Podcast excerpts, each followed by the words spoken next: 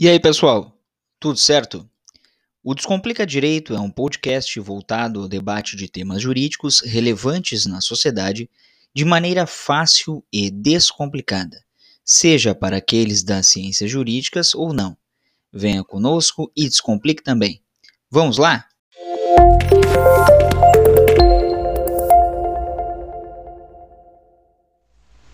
E aí, pessoal? Tudo certo? Mais um episódio do Descomplica Direito. Passado o pleito eleitoral, agora a eleição geral de 2022 ou eleições gerais de 2022, tivemos primeiro e segundo turnos e agora o segundo turno decidido no último dia 30 de outubro de 2022. E aí surge aquela uma questão que para muitos pode passar até despercebido, mas que é importante salientar porque surgiram bastante dúvidas, questionamentos. Então, como é que se dá a sucessão do mandato presidencial? Como é que isso acontece? Quem é responsável por isso? É nomeada uma equipe? São nomeados servidores? Como é que uh, um mandatário que será então empossado a partir de 1 de janeiro de 2023, saberá o que está acontecendo no Brasil neste momento. Pois então, a norma que trata sobre isso é a Lei Federal 10.609, de 20 de dezembro de 2002. Vamos trazer o contexto. Essa lei foi editada no final do segundo mandato do presidente Fernando Henrique Cardoso. Justamente porque naquela ocasião, vamos relembrar a história é, federativa do Brasil, história na verdade de redemocratização. Considerando que a Constituição foi promulgada em 1988 tivemos a, a primeira eleição direta para presidente em 1989. O primeiro candidato eleito assumiu em 1990. Assim, sucessivamente tivemos outros presidentes. O Fernando Henrique Cardoso foi eleito em 94, assumiu em 95 teve dois mandatos, com o final em 2002, para que então, consequentemente, assumisse o presidente Luiz Inácio Lula da Silva, que agora vai para o seu terceiro mandato. Naquela ocasião, a, a primeira vez que sairia fora daquele eixo de governo, aquele eixo é, de partidos que então compunham uma base, seria com o Partido dos Trabalhadores como é que se daria então a sucessão de mandato presidencial? Aí é que foi editada essa lei 10.609 de 2002. Ela dispõe sobre a instituição de equipe de transição pelo candidato eleito para o cargo de presidente da República, cria cargos em comissão e dá outras providências. É, olha só que interessante. Lá o artigo 1 fala que ao candidato eleito para o cargo de presidente da República é facultado o direito de instituir equipe de transição, observado o disposto nesta lei. Ao candidato eleito é facultado. Bom, se é facultado, não é obrigatório. Mas vamos a um outro termo. A tradição brasileira indica que normalmente o candidato eleito então indica uma equipe, uma equipe de transição que é nomeada pelo ministro-chefe da Casa Civil do então candidato derrotado ou que não tenha concorrido, mas que está no mandato presidencial. E qual é o objetivo dessa equipe? O artigo 2 fala: a equipe de transição de que trata o artigo 1 tem por objetivo inteirar-se do funcionamento dos órgãos e entidades que compõem a administração pública federal e preparar os atos de iniciativa do novo presidente da República a serem editados imediatamente após a posse. Evidentemente que esses membros da equipe de transição terão amplo acesso às contas de governo, às informações relativas às contas públicas, porque precisam saber qual o orçamento que a União terá disponível e tem disponível. Outra situação interessante: é, caso a indicação de membro da equipe de transição recaia em servidor público federal, sua requisição será feita pelo ministro-chefe da Casa Civil da Presidência da República e terá efeitos jurídicos equivalentes aos atos de requisição para exercício na Presidência da República. Nesse caso, um servidor público federal efetivo é requisitado para funcionar como equipe de transição. E é como se fosse uma requisição comum no âmbito da União. O presidente da República e aí, nesse caso, o que está no mandato, poderá nomear o coordenador da equipe de transição para o cargo de ministro extraordinário. Então, é criado um cargo extraordinário para tratar especificamente da transição presidencial, do mandato presidencial. E aí, evidentemente, que nos termos do Decreto-Lei 200 de 1967. Caso a indicação recaia sobre membro do Poder Legislativo Federal, por exemplo. E aí, na sequência, nós temos ali a questão da, do coordenador da equipe, eh, quais são as, as funções, eh, o que, que tem que ser tratado, toda a denominação dos cargos especiais de transição governamental, eh, e evidentemente que esses cargos vão tratar apenas da transição, eles não têm mais qualquer outra função na administração pública federal.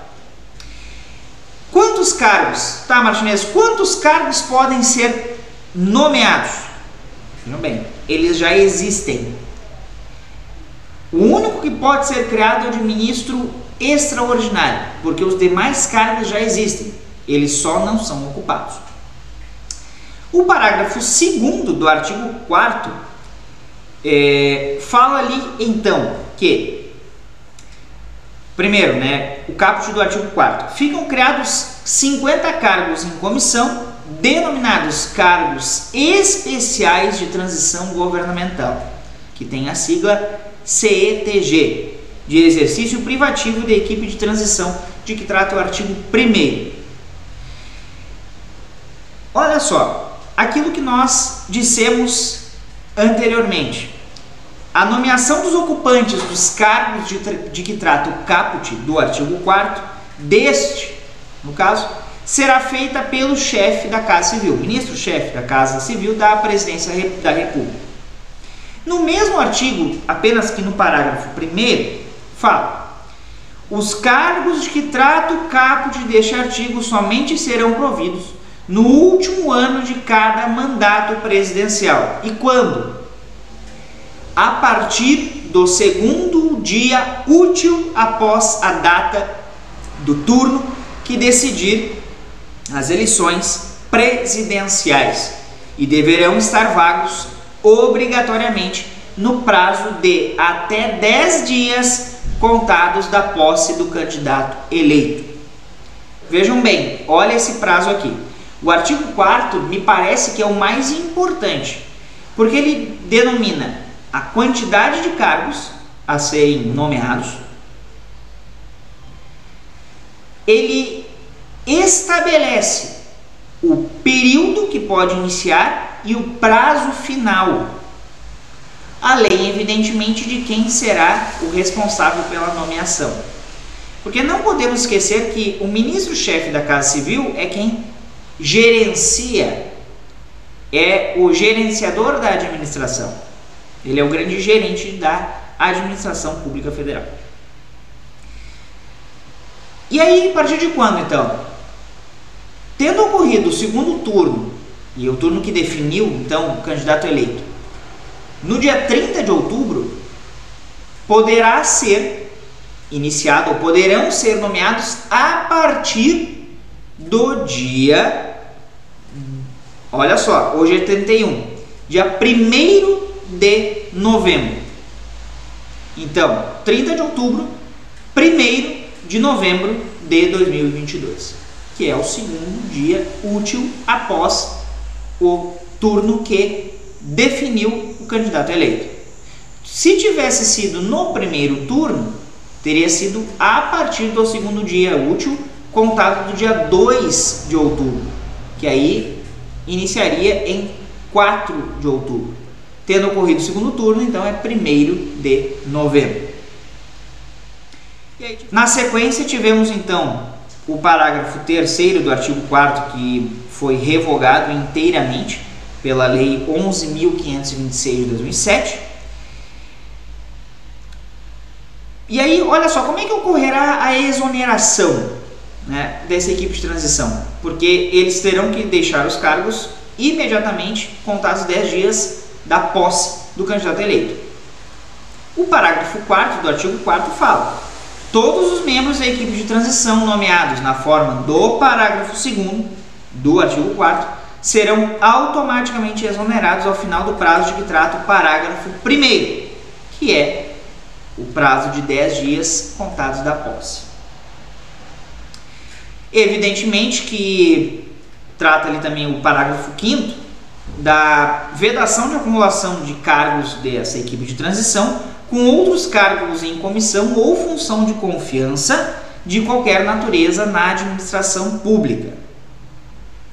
Tem uma regra excepcional ali que era no período de 2002, que não nos é necessária agora. É... Olha, olha só que interessante isso, questão de sigilo. Artigo 5 sem prejuízo dos deveres e das proibições estabelecidos pela Lei 8.112 de 1990, que, é o, que trata do Estatuto dos Servidores Públicos da União, os titulares dos cargos de que trata o artigo 4 deverão manter sigilo dos dados e informações confidenciais a que tiverem acesso, sob pena de responsabilização nos termos da legislação específica, que é o Estatuto dos Servidores Públicos da União. Vejam que o artigo 6 fala que compete também à Casa Civil disponibilizar aos candidatos eleitos para os cargos de presidente e vice-presidente da República local, infraestrutura e apoio administrativo necessários ao desempenho de suas atividades. Então, um gabinete da equipe de transição, tanto para presidente quanto para vice-presidente. É, o artigo 7 as propostas orçamentárias para os anos em que ocorrerem eleições presidenciais deverão prever dotações orçamentárias próprias e alocadas, evidentemente, na presidência da República para atendimento dessas despesas decorrentes dos artigos 1, 2, 4 e 6, que, evidentemente, trata de alocação, trata de equipe de transição e tudo mais que, que compõe então essa transição do mandato presidencial. Também tem uma regra excepcional ali que era para o exercício de 2002 e 2003. E olha só que interessante. Essa lei, essa lei, ela foi originada de uma medida provisória. Vejam que o artigo 9 ele mantém uma redação que deveria ter sido uh, expurgada. Não, não era necessária, mas fala: o disposto nesta medida provisória não se aplica no caso de reeleição de presidente da República. Evidentemente, porque não vai ter uma transição de mandato presidencial. Não, não vai haver isso, porque é o mesmo candidato que apenas reeleito, então não haverá transição. E aí, findando, já indo para o final da, da lei, o artigo 11 fala: os candidatos eleitos para os cargos de presidente e vice-presidente da República poderão ter, mediante solicitação do coordenador da equipe de transição, segurança pessoal garantida nos termos do disposto no artigo 6 caput e parágrafo 5 da lei número 9649 de 1998. É, não só essa situação, mas vejam que as leis que são citadas ali, inclusive uma de 94, que tratou então da, do primeiro mandato depois do, do vice-presidente que tornou-se presidente Itamar Franco, né, quando da renúncia do presidente Fernando Collor de Mello, mas vejam que a Lei 9649 de 98, ela fala sobre a organização administrativa da presidência da República e dos ministérios. É a questão organizacional e funcional. Então, todas essas, essas situações também têm que estar previstas na estrutura orgânica.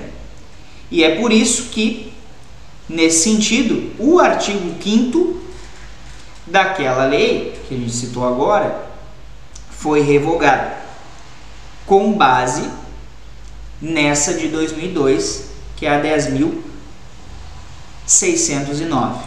Então vejam que a Lei 10.609 ela trata sobre o funcionamento e a forma como se dará a sucessão do mandato presidencial, criando cargos. Não, não cria cargos, nomeia, porque os cargos já existem. É, já tem uma dotação orçamentária própria que deve ser prevista no orçamento para que então, nesse ano que ocorrerá, que como ocorreu a eleição presidencial, seja possível a criação desse grupo de transição, com até 50 cargos nomeados, é, com segurança pessoal, com alocação também gabinetes para a equipe de transição, presidente e vice-presidente eleitos, enfim, está na lei e deve ser cumprido. Então, para as pessoas que tinham dúvida a respeito disso, está aí como funciona a sucessão de mandato presidencial segundo a Lei 10.609 de 2002. Certo, pessoal? Não se esqueçam de se inscrever no canal, de deixar o like, de comentar no vídeo e também compartilhar o conteúdo, é claro. De nos seguir lá no arroba Descomplica Direito 01 no Instagram, bem como no formato podcast, no Spotify e em outras plataformas de áudio e música. Era isso por hoje. Um abraço a todos e todas. Até mais.